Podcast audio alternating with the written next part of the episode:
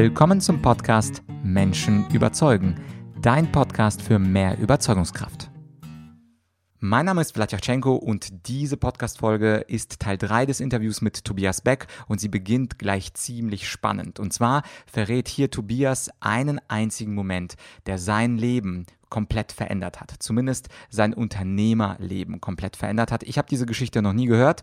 Hat wahrscheinlich auch damit zu tun, dass Tobias in seinem eigenen Podcast, nämlich dem Bewohnerfrei Podcast, eher Menschen interviewt, also weniger von sich preisgibt. Aber in diesem Interview hast du ja gesehen, wenn du dir die letzten zwei Folgen angehört hast, ist er jemand, der viel Content liefert, also sowohl zum Thema Performance, Public Speaking als auch zum Thema deutsche Rhetorik und German Approach. Und hier, da erzählt er mal etwas über sich, über seinen seinen eigenen Wachstum und wie er von Dankbarkeit zur Wut zu einem weiteren Lernprozess gegangen ist bei einem Seminar in Singapur. Und beim zweiten Teil des Interviews, da geht es ähm, heute auch um das Thema Politik und zwar Politik ohne Farben. Also Tobias ist jemand, der jetzt nicht grün, gelb äh, oder rot oder schwarz ist, sondern er setzt sich eben ein für eine Politik ohne Farben. Was es bedeutet, erklärt er in diesem Interview, wie er sich politisch einsetzt, erklärt er in diesem Interview und natürlich auch die spannende Frage, was würde er eigentlich als Kanzler verändern. So viel also zum Vorwort und jetzt viel Spaß bei dem Moment, der Tobias Leben komplett verändert hat. Und ich erinnere mich an einen Moment, der alles verändert hat, wirklich alles. Ich sitze auf einem Seminar in Singapur. 350 Asiaten im Raum, und ich. Und vor mir steht einer meiner Trainer. Ich habe gelernt, ich muss Coaches nicht sympathisch finden. Ich bin jemand, da musst du hart mit ins Gericht gehen, sonst funktioniere ich nicht. Ich funktioniere nicht mit Samthandschuhen. Mich muss jemand aus der Komfortzone schießen, damit ich in einem bunten Raum neue Dinge wahrnehme. So viel zu wer motiviert den Motivator. Geht bei mir nicht durch, durch schöne Dinge meistens. Und ich habe dort in diesem Kurs mich getraut, das Mikrofon zu nehmen um mich für diese Dinge, die ich vorhin beigebracht habe mit den Loops, German Approach, zu bedanken. Weil durch diesen Kurs dort hatte ich meinen Tagessatz von damals verfünffacht. Und dafür wollte ich Danke sagen.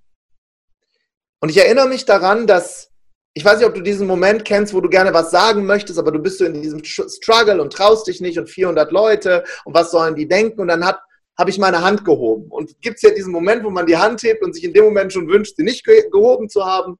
Und es kommt jemand mit einem Mikrofon angerannt, drückt mir das Mikrofon in die Hand, der Trainer vorne macht einen Stopp im Seminar, sagt, stand up, what's your comment?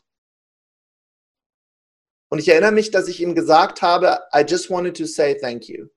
Ich möchte mich dafür bedanken, dass ich durch diese Tools des Superlearnings, durch die Suggestopädie, durch das magische siebenschrittige Template, was ich bei jeder Keynote, bei jedem Training anwende, wo das Warum, was ich vorhin hier erklärt habe, und das As-Ising und die Baumrinde nur ein Teil von ist, dass ich meinen Tagessatz verfünffacht habe.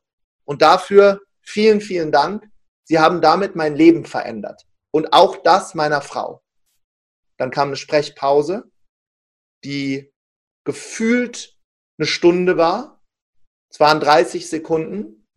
Und ich sehe plötzlich, dass dem Trainer vorne das Gesicht rot anläuft. Weil erwartet habe ich natürlich, dass er was sagt. Was glaubst du?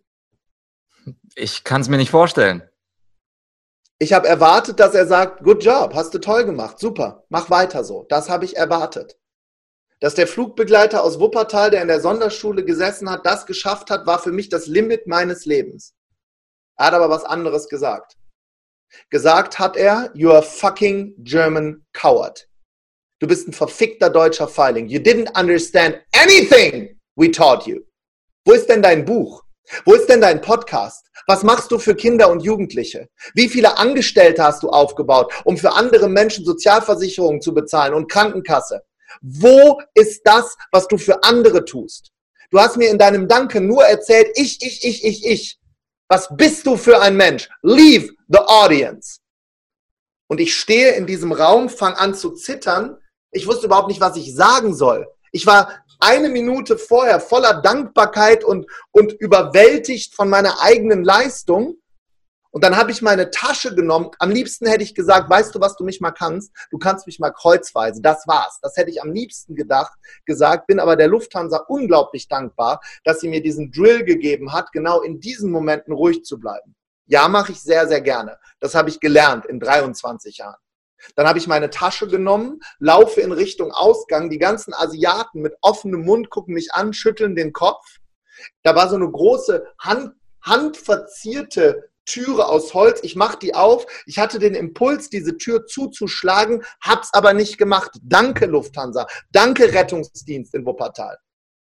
Und dann stand vor der Tür ein Mann, einer seiner Coaches. Hat gesagt, where are you going?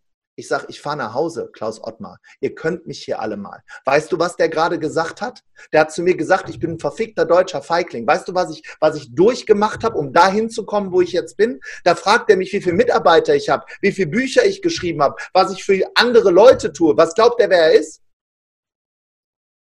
Und dann hat er eine Frage gestellt. And? Is he right? Und dann bin ich nach Hause geflogen und habe all das aufgebaut, was du jetzt heute siehst. Ja, eine äh, super geniale Story. Ich glaube, das Problem ist ja auch, dass die Maslow-Theorie, die wir alle kennen, die dann mit dieser Selbstverwirklichung ganz oben als Stufe 5 endet, das ist ja immer noch diese Selbstverwirklichung. Also in dieser Stufe gibt es nicht die Verwirklichung von anderen. Und bei dir spüre ich, dass äh, über dieser Stufe 5, also man hat ja diese Standardbedürfnisse, biologische, soziale Bedürfnisse, Anerkennung ganz oben, das kennen wahrscheinlich die meisten, ist die Selbstverwirklichung, aber nicht die Fremdverwirklichung. Und bei dir spüre spüre ich seit vielen, vielen Minuten, dass es dir nicht nur oder nicht mehr nur um die Selbstverwirklichung geht, sondern auch Stichwort Frauen, Stichwort Jugendliche ähm, und Stichwort andere Menschen empowern und anderen Menschen etwas zu geben. Weil deine ja, Zeit wertvoll ist. ist ja, ja, ja. Ich wollte nur sagen, das, das ist dann die, ja. das ist die Verantwortung. Ja. Ich habe übrigens gerade, nur um das nochmal rauszuzoomen für die Leute, die hier zuhören, mhm. ich habe absichtlich in die Geschichte von gerade ganz viele Werkzeuge eingebaut, die ich euch vorher zu Beginn dieses Podcasts beigebracht habe. Ich habe as ising gemacht. Ich habe nichts in Watte gepackt, sondern habe es so gesagt, wie es war. Mhm. Dann habe ich die Baum, den Baumschnitt genommen. Von außen Schule, Theater, grüner Sitz, Klappe runter, Kaugummi am Boden, habe von außen nach innen gezoomt. Das nennt man Zooming in in der, in der Speakersprache. Und mhm. ich nutze die ganze Zeit Tools und verpacke die mit dem, was in meinem Leben passiert ist. Und das kann jeder. Das ist, das lernst du zum Beispiel bei der Public Speaking Academy. Wo, wie erzählst du das so? Ich berate ja ganz viele andere Politiker, Trainer, Speaker, die ihr Leben auf 20 Minuten zusammenfassen wollen, sodass das sitzt. Nur, ich wünschte dir sagen zu können, das ist alles Tobi Beck. Klar sind es meine Geschichten, aber ich nutze Handwerkszeug. In der Rede deines Lebens, in der Public Speaking Academy, sind hunderte dieser Werkzeuge. Das heißt, ich möchte hier bei dir schon demystifizieren, dass einfach jemand so gut reden kann. Nein, mhm. das stimmt nicht. Ja, auf jeden Fall. Es sind Tools und äh, das kann ich nur bestätigen. Ich habe äh, als Student zehn Jahre äh, Debating gemacht. Also überall Geil. auf der Welt, Philippinen, USA, Frankreich, äh, Reden gehalten. Und ich habe gesehen, die anderen Studenten, je länger man es macht, desto besser wird man. Und da bei uns ging es tatsächlich äh, ausschließlich um Argumente. Deswegen hatte ich dich auch vorhin gefragt, wie wichtig sind für dich die Argumente. Aber in der echten Welt, außerhalb des Debattierens, habe ich auch schnell gemerkt, dass der Rahmen tatsächlich die Argumentation Person schlägt. Aber ich wollte noch mal kurz zurück zu dieser sechsten Stufe, die Abraham Maslow vielleicht vergessen hat. Also nach der Selbstverwirklichung kommt dann die Verwirklichung der anderen, für die du dich gerade einsetzt. Das hat ja für mich so einen politischen Charakter. Und das wäre das wäre auch vielleicht zum Schluss ein interessantes Thema für die Zuhörer. Du bist ja nicht nur Speaker, Trainer und äh, Bestseller-Autor, sondern du setzt, sich, setzt dich auch für Menschen ein. Und die spannende Frage, die ich an dich hätte, ist, warst du schon mal in einer Partei? Was ist mhm. deine Erfahrung mit der Politik? Und mir ist auch aufgefallen in deinem Podcast, äh, Bewohnerfrei, den wir natürlich verlinken und den ich auch sehr gerne höre, da sprichst du mit deinen Interviewgästen häufig vom System. Also bist du äh, jemand, der mit dem System wahrscheinlich nicht zufrieden ist, aber leider fragen dich die Gäste nicht, was meinst du damit und was ist das für ein System? Was denkst du, sind, sind in einer Diktatur? Und das war auch mit der Grund, ähm, warum ich dich super gerne ähm, äh, im Gespräch habe und ich fragen wollte, als ehemaliger Politikstudent, warst du mal in der Politik? Hast du es probiert? Und mhm. wenn deine Ergebnisse nicht fruchtbar waren, was, was ist deine politische Arbeit heute? Mhm.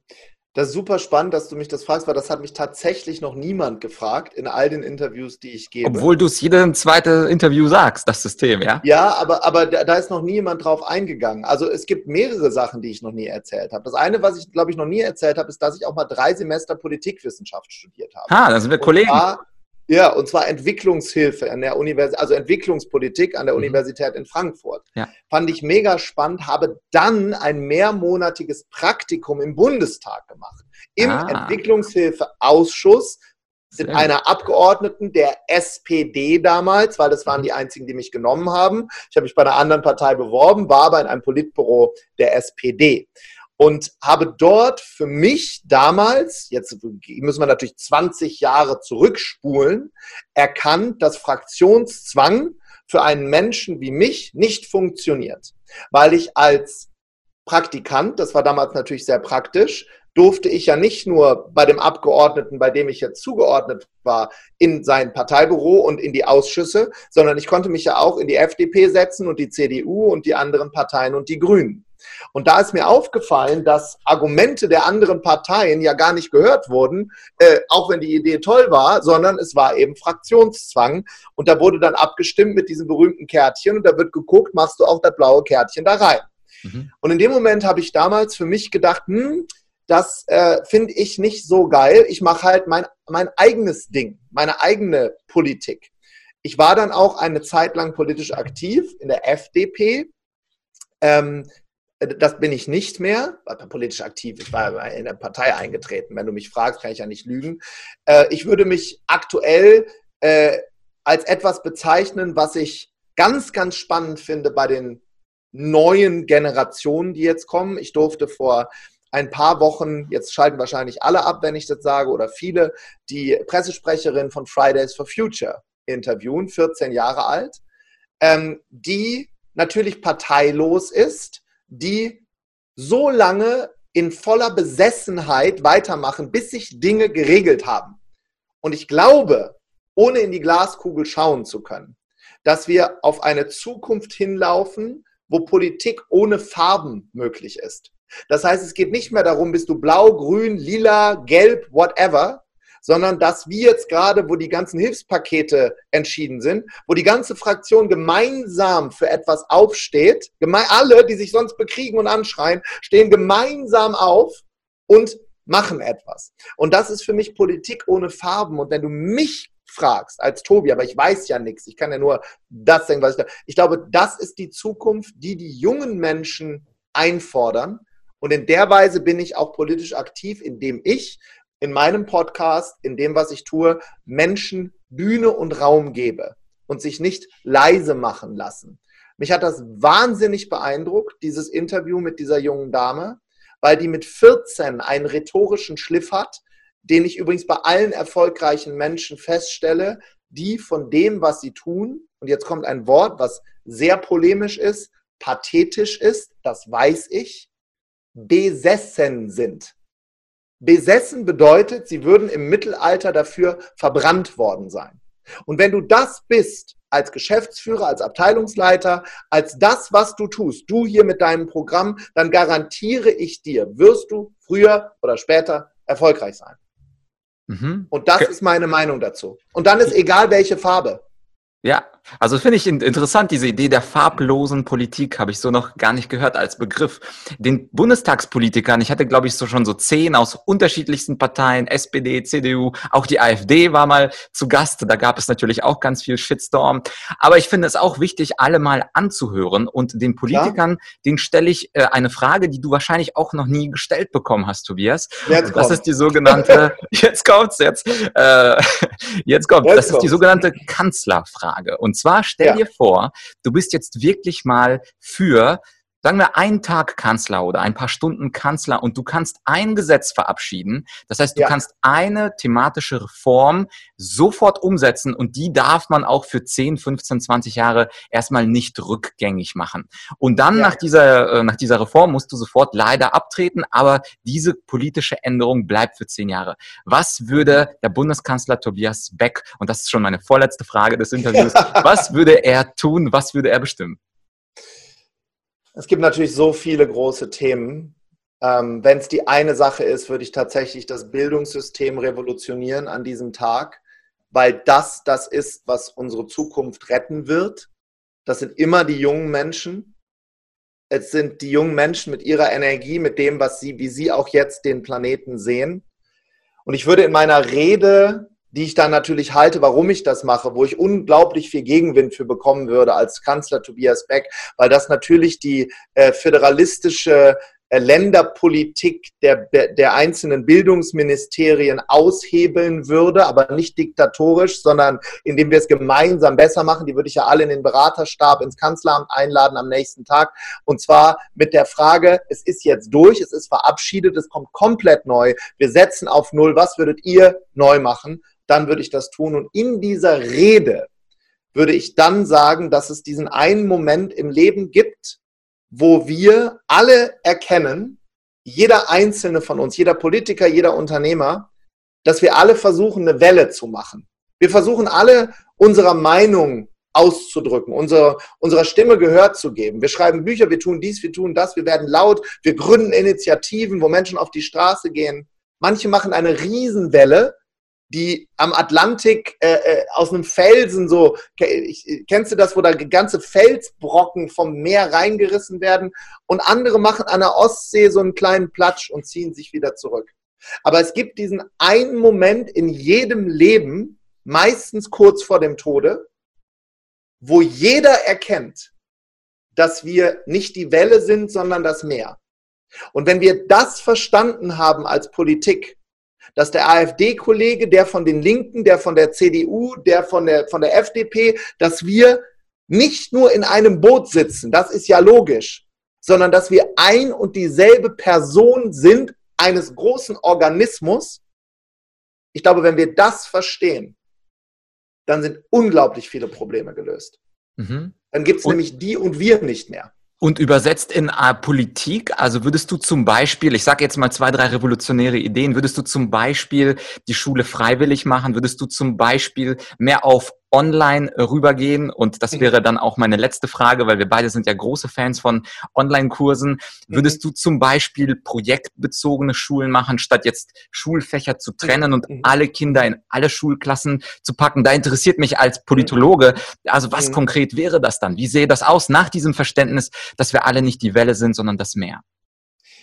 Durch meine Tätigkeit als Purser bei einer Airline, wo ich in vielen Layovern in vielen Ländern, auch in Kinderheimen schon aushelfen durfte, ich habe eine Zeit lang in Brasilien als Englischlehrer gearbeitet, ist mir aufgefallen, dass in anderen Ländern, und die sind nicht besser oder schlechter, das ist nur anders, mit wesentlich mehr Freude und Spaß gelernt wird. Mhm. Ähm, die, wenn ich meinen kleinen Sohn betrachte, der mit sechs Jahren in die Schule gekommen ist, was für eine Freude haben die am Lernen?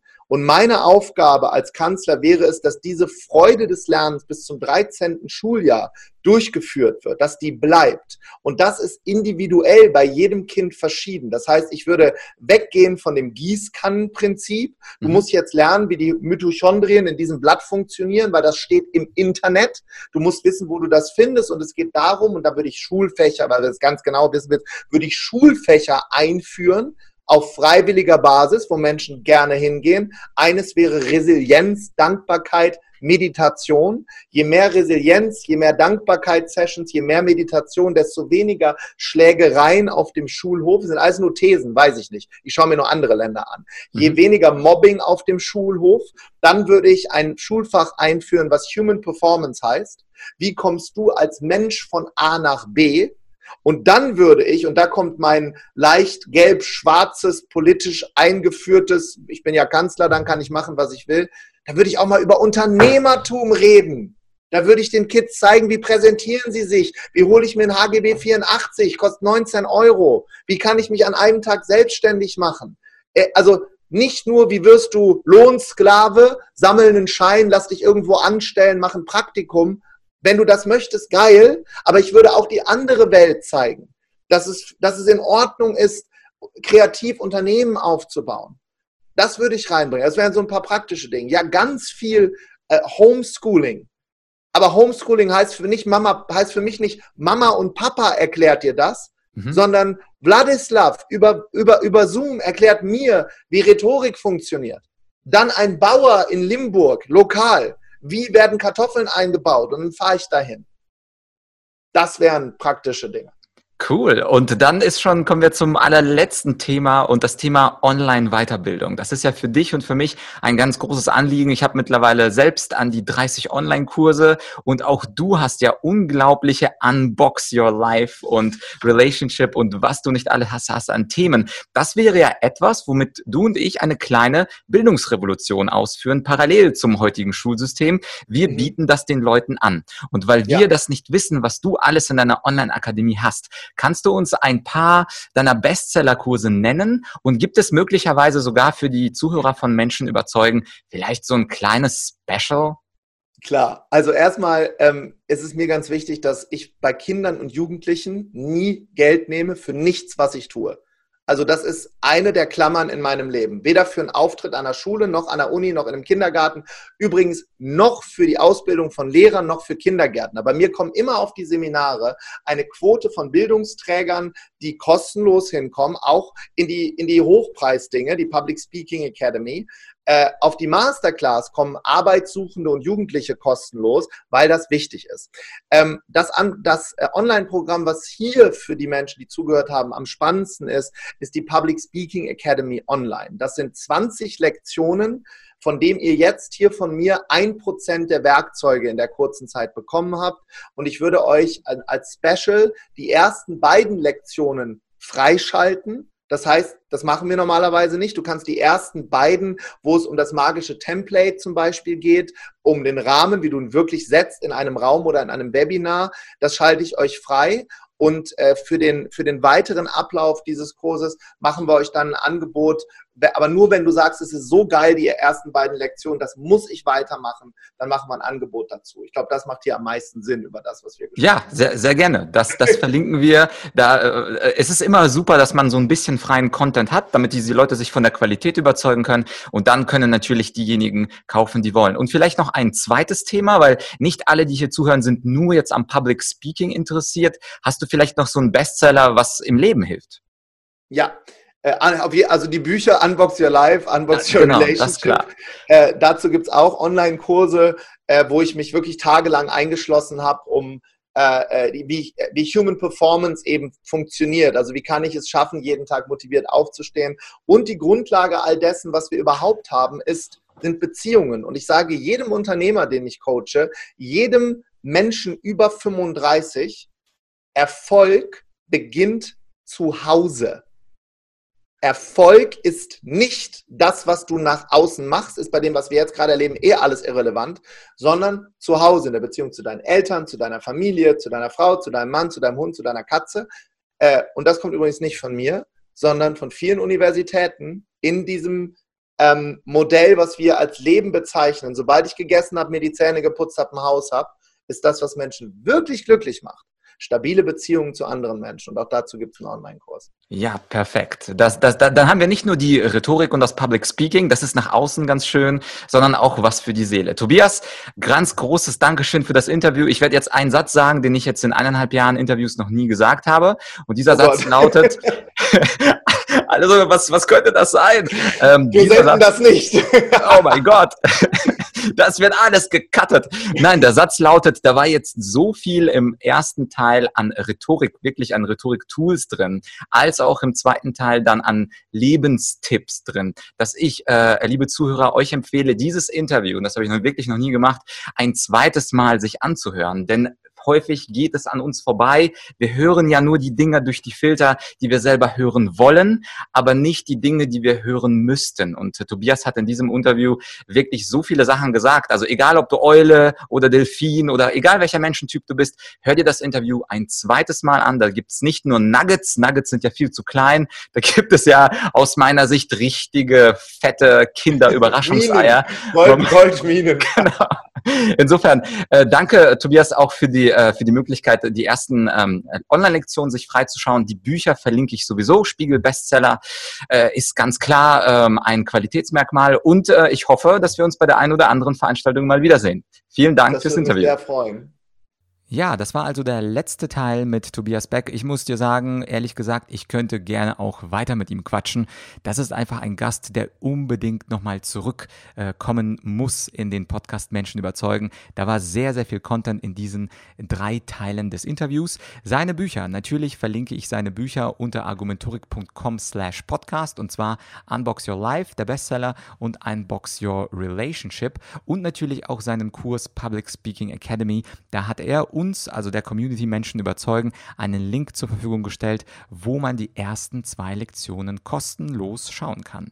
Und wenn du ihn nicht kennst, dann hat Tobias natürlich auch den Bewohnerfrei Podcast. Da habe ich ja schon auch gesagt, das gehört auf jeden Fall zu einem der 15 Podcasts, die ich selber regelmäßig reinhöre. Also bei, bei den Podcasts, du fragst dich wahrscheinlich 15, woher hast du die Zeit? Liegt einfach daran, dass ich nicht alle Folgen klicke und durchhöre. Das ist bei dir vermutlich auch so.